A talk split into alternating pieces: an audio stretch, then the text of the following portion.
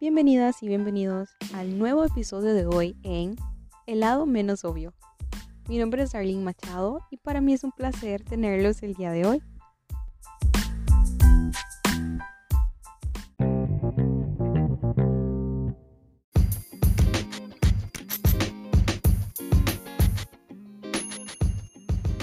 Hola, hola. Hoy como tema tenemos pedagogía versus educar. Estoy muy contenta porque hace unos días y tuve mi graduación y ya soy pedagoga en el área de inglés. Entonces, quiero darles a conocer las diferencias entre la pedagogía y la educación. Quiero también dedicarle este podcast a todas y todos los docentes que me ayudaron a estar acá hoy, por tener este aprendizaje significativo que nunca voy a olvidar.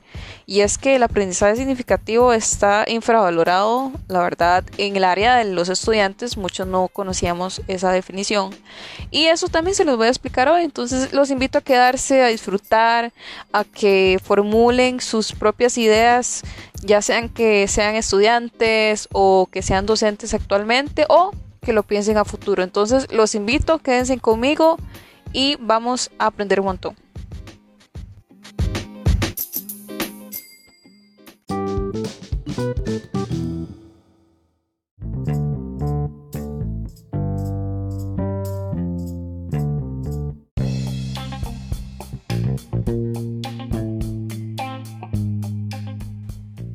Era un día en el 2016, en los últimos meses, quizás a mediados, donde Arlene estaba desesperada porque no sabía qué estudiar. Resulta que años anteriores muchos docentes de inglés le decían a Arlene, pero ¿por qué no estudias eh, enseñanza al inglés? Tienes habilidades, puedes pulirlas eh, y eventualmente ser una buena docente. Yo la verdad, como ser antisocial que soy, no quería tratar con adolescentes niños, nada por el estilo, porque ni yo mismo me aguantaba. Yo decía, no, yo podría ser arquitecta, podría ser diseñadora gráfica, podría estudiar software, eh, ¿qué más, qué más había dicho? Ah, veterinaria, que bueno, es un sueño frustrado porque no puedo ver sangre, pero ¿qué cosas no me pasaron por la mente menos la enseñanza? Y es que para que vean cómo la vida da vueltas como ya estaba en ese año, ¿verdad? En el último del colegio, ya había, ¿verdad? Que prepararse para hacer exámenes de admisión a otras universidades y todo esto. Yo hice, este, a dos estatales y em, hice el examen de admisión en la UTN, perdón, eh, hice la, admisión, que en la UTN no hacen examen. Em, pero hice el proceso de admisión que es con la nota de eh, presentación. La cuestión es que yo lo hice porque una amiga me dijo, bueno, mi prima estudia allá, estudia inglés como lengua extranjera y yo, pero eso no es enseñanza. Me dice, no, no, ustedes van a estudiar la lengua como es, este, más a profundidad, van a poder, este, hacer muchas cosas relacionadas con la lengua para no aburrirlos con el tema.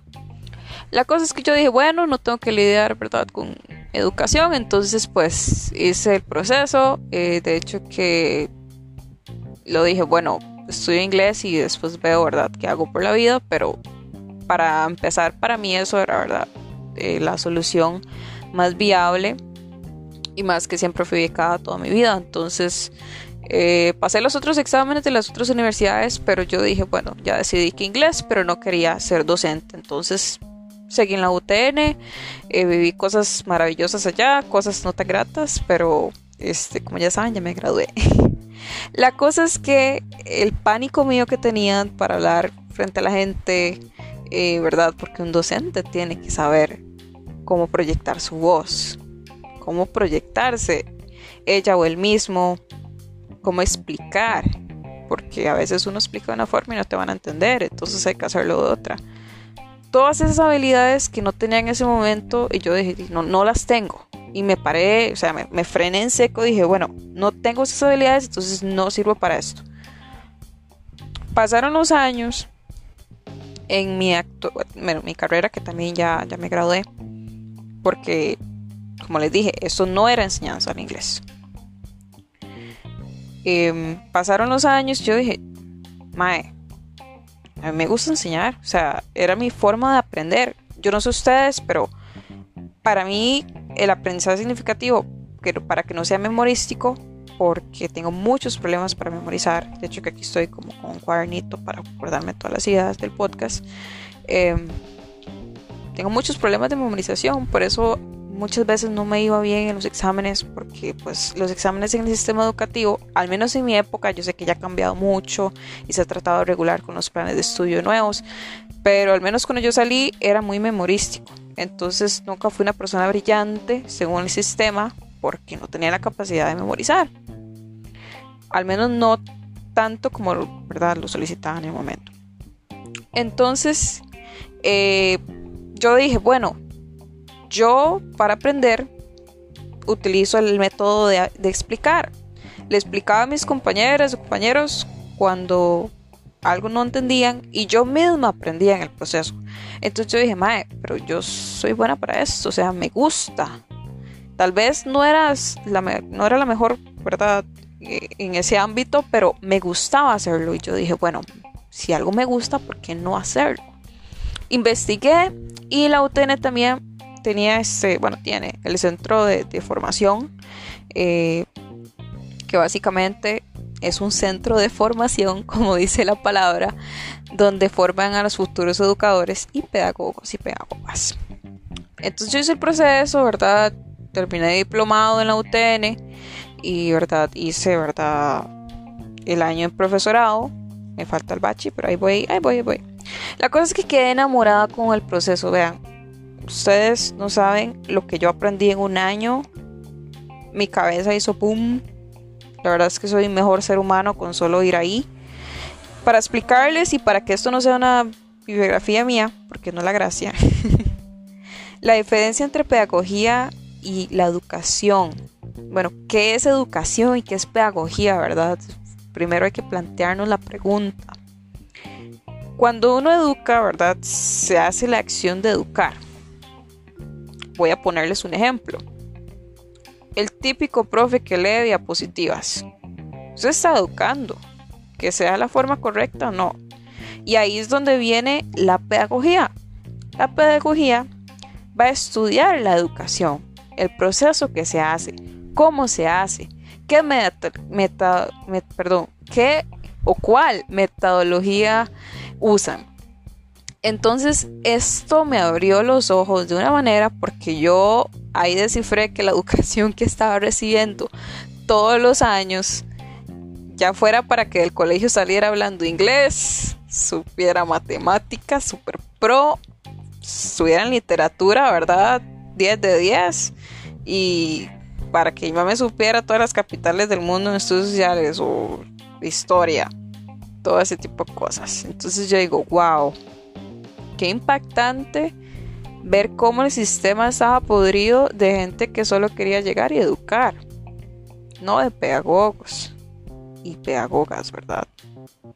Entonces, al fin y al cabo, como dice Milan Kundera, no existe ninguna posibilidad de comprobar cuál de las decisiones es la mejor, porque no existe comparación alguna. O sea, vivimos todo por primera vez y sin preparación. Entonces yo me dije, bueno, no sé si la mejor opción fue ir a la UTN, hacer ese desmadre de, estudiar por allá y por allá, o haberme ido a otra estatal y estudiar enseñanza sin saber qué era mi vocación. Tal vez me hubiese enamorado en el proceso, tal vez lo hubiese terminado odiando.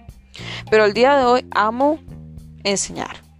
Ya lo he hecho con adultos mayores, este, con mis mismos compañeros. No he tenido la oportunidad todavía de enseñar en un aula con, con personas desconocidas, porque al principio todo profesor se va a tener que enfrentar a eso, ¿verdad? Y qué nervios.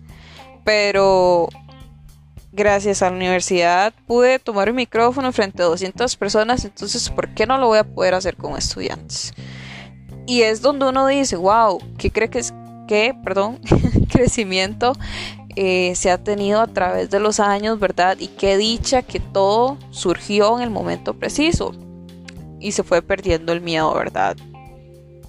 Platón define la educación como un proceso de perfeccionamiento y embellecimiento del, cuerpo humano y, del alma, ¿verdad? Entonces, si nos guiamos por esa premisa, cuando nos educamos es para el alma. Y ya sabemos que en muchos lugares solo educan, no hay pedagogía. Los pedagogos tenemos empatía por nuestros estudiantes y sabemos que el aprendizaje significativo no van a ser si no son nuestros estudiantes felices en el aula y fuera de ella. Y esto es algo que me enamoró, este tipo de, de, forma de verlo, porque hay personas que están ahorita dando clases y pues me imagino que solo están esperando que sean las cuatro y media, cinco para salir a clases e irse a su casa. Y es muy triste porque personas que realmente queremos trabajar no vamos a tener esa oportunidad en años. Y por eso digo, pues soy educadora de corazón porque por el momento no me va a generar más satisfacción que esa monetaria ni, ni nada económico, ¿verdad? Pero estamos en la lucha y yo creo que lo importante es saber que, que podemos generarlo, que que está en nosotros como seres sociales, a pesar de yo ser una persona muy antisocial, la gratitud que no se dice, porque muchos estudiantes no lo hacen, pero usted ve en sus ojos cuando usted enseña algo y lo entienden, es, creo yo, el sentimiento más bonito que he sentido en mi, en mi área profesional. Y ya tengo un poco de experiencia que de hecho eh, en otro podcast le hago énfasis a, los call centers porque es vacilón. Nosotros explicamos procesos y estamos educando clientes, más no, no es pedagogía, ¿verdad? Obviamente, al menos no en mi caso, ¿verdad? Ahí, sí lo aplico porque aplicamos la empatía, ¿verdad? Que eso es un tema muy interesante. Eh, tenemos que ser muy empáticos con nuestros estudiantes y eh, ser realistas con la situación que pasa. Chicos, ahora estamos viendo en tiempo de pandemia y he visto muchos videos de docentes que simplemente van a educar por una computadora y, no tienen empatía a sus estudiantes que tal vez tienen muchos problemas ahora por la virtualidad, ¿verdad? Que, que, el internet, que la laptop, que, ¿verdad? La red, que los vecinos gritando a la par, que todo ese tipo de cosas. Y creo que ya se está desenmascarando todas las gárgolas que están en el sistema, que, que, están ahí simplemente porque el salario de ahí les ayuda, que algunos sí ganan bastante aprendiendo sus estudios y realmente si estudiaron pues está bien, se lo ganaron, pero si somos legales, si somos seres humanos conscientes, pues de ahí sabemos que no están desempeñando su labor correctamente. Volviendo al tema del aprendizaje significativo, y creo que no se los definí, el aprendizaje significativo es aquel que significa algo para vos. Así de simple. Y esto es, es tan obvio y por eso es que este podcast, ¿verdad? Que se llama El lado menos obvio, ¿verdad? Vemos cómo el aprendizaje significativo es el que nos llevamos a través de los años. Yo aún recuerdo mi nombre Lesco cuando lo hicimos en primer grado. Yo te puedo enseñar mi, nombre en, lenguaje ¿verdad? de señas de, de Costa Rica porque estaba tan emocionada de aprender y poder comunicarlo con una amiga de mi abuela que yo lo aprendí y le juro que yo no repasé eso hasta un día que una compañera de, la universidad lo trajo, o sea, muchos años después. Y yo, wow, mi cabeza lo memorizó aparte de aprenderlo significativamente. Y yo me quedé asustada, yo, wow, esto es aprendizaje significativo, significó algo para mí y lo retuve. Por eso muchas veces cuando amamos la materia, aprendemos significativamente porque es algo que nos gusta. Y por eso la importancia de hacer felices a los estudiantes en el aula, porque si ellos están cómodos, se sienten bien, todo va a fluir. Por más que no nos guste matemáticas, si tenemos un ambiente cómodo, vamos a aprender y no memorizar. Y ese es el error que tenemos como país. ¿Cuántas personas, y lo hablo de mi área, pasan 5 o 6 años aprendiendo inglés y no pueden mantener una conversación cuando se gradúan. Para mí eso es muy chocante y algo que no logro entender. Según yo, venía de un colegio bilingüe y no estoy criticando el, trabajo de, mis docentes en ese momento. La verdad es que uno también como estudiante tiene que ponerle su parte. Pero se supone que yo era una de las mejores y, en, la universidad me hicieron sonar un montón de cosas. O sea, integrado, para los que sean de mi, de mi área, en integrado me hicieron sonadísima, porque no tenía confianza en muchas cosas y, pues son cosas que se dan, pues son cosas que, que uno va a ir descubriendo poco a poco cuando aprende. Creo que cada uno, mientras yo les explico, van a ir viendo qué aprendizaje significativo tienen.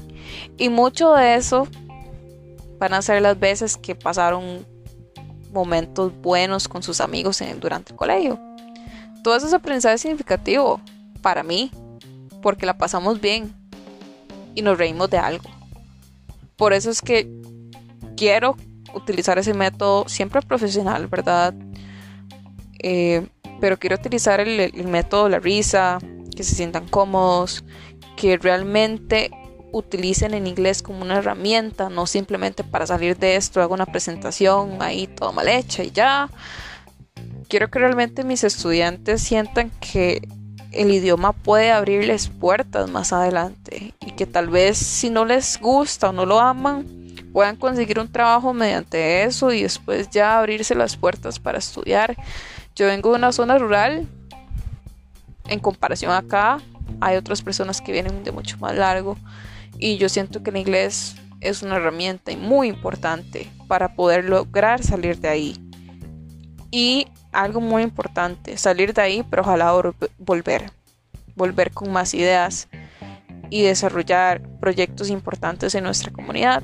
Yo espero y realmente rezo por ello, poder volver a mi comunidad, ser docente allá, por el momento aquí estoy atada a otro lugar de trabajo que no voy a mencionar.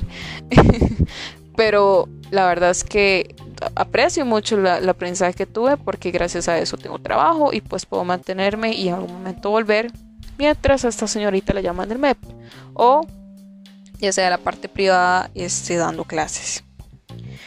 Creo que ya vamos a ir cerrando el tema eh, del día de hoy eso es un llamado muy importante para las personas que tienen esa espinita, que quieren explicar los procesos de cualquier tema. Es que usted no tiene que simplemente ser profesor de inglés para enseñar, o sea, todo lo que a usted le guste y le guste explicarlo, porfa, estudien pedagogía, estudien la enseñanza de, de la especialidad que tengan. Necesitamos personas que amen su carrera, personas que al menos aunque no la amen, respeten el proceso y sean eficientes y eficaces al mismo tiempo. Siempre, siempre, siempre piensen en sus estudiantes, no en ustedes. Porque sí, es muy importante pensar en nosotros mismos como educadores y si estamos muy enfermos no vamos a, ¿verdad? Y ahora ya creo que ya en estos tiempos de COVID, ¿verdad? Entendemos lo importante que es este estar aislados mientras estamos enfermos. Pero tampoco hablo de extremos. Creo que disfruto cuando duro horas haciendo material didáctico para algo. Realmente solo imagino en mi mente, o sea, en, imagino, y es que cuando estoy muy emocionada cometo muchos errores. Yo solamente imagino en mi cabeza las expresiones de mis estudiantes cuando vean el material didáctico que hice cuando vean las horas que invertí, que tal vez ellos ni se van a dar cuenta que tal vez dure 5 horas haciendo un Google Site para ellos. Pero para que la información sea filtrada por una pedagoga y sea transmitida de una forma donde todos seamos aprendientes en el aula y no solo yo sentado en un escritorio en la esquina, para mí lo vale. Y eso es lo que necesitamos en ese país y en el mundo. Que la educación mejore, que no sea solo por un salario, que no... ¿Cómo es posible, y esto lo haré mucho en clases, cómo es posible que nosotros como docentes no tengamos entrevistas?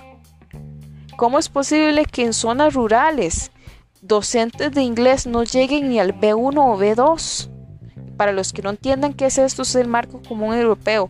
Y básicamente un B1 o B2 son personas que apenas podrían mantener una conversación en inglés con lenguaje básico.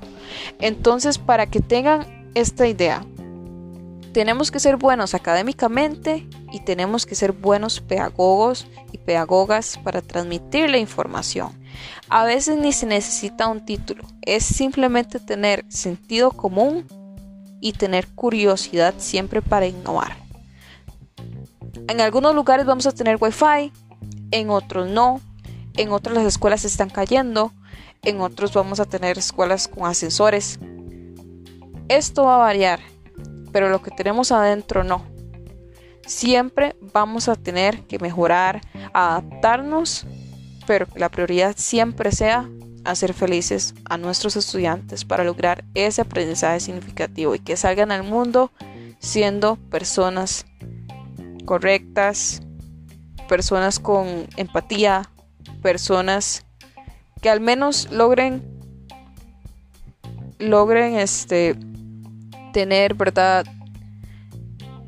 claro su futuro que no simplemente se queden atrás y, y llenos de inseguridades creo que el sistema educativo en sí, la infraestructura y nosotros como, como docentes y estudiantes también es nuestro segundo hogar. Y si a veces las cosas no andan bien en el primero, nosotros tenemos que ser el refugio de todos y todas las estudiantes. Así que hagamos de nuestro espacio un lugar seguro, feliz y un entorno donde el aprendizaje siempre sea significativo. Creo que con esto resumo todo el podcast. Muchísimas gracias por escucharme estos casi 22 minutos.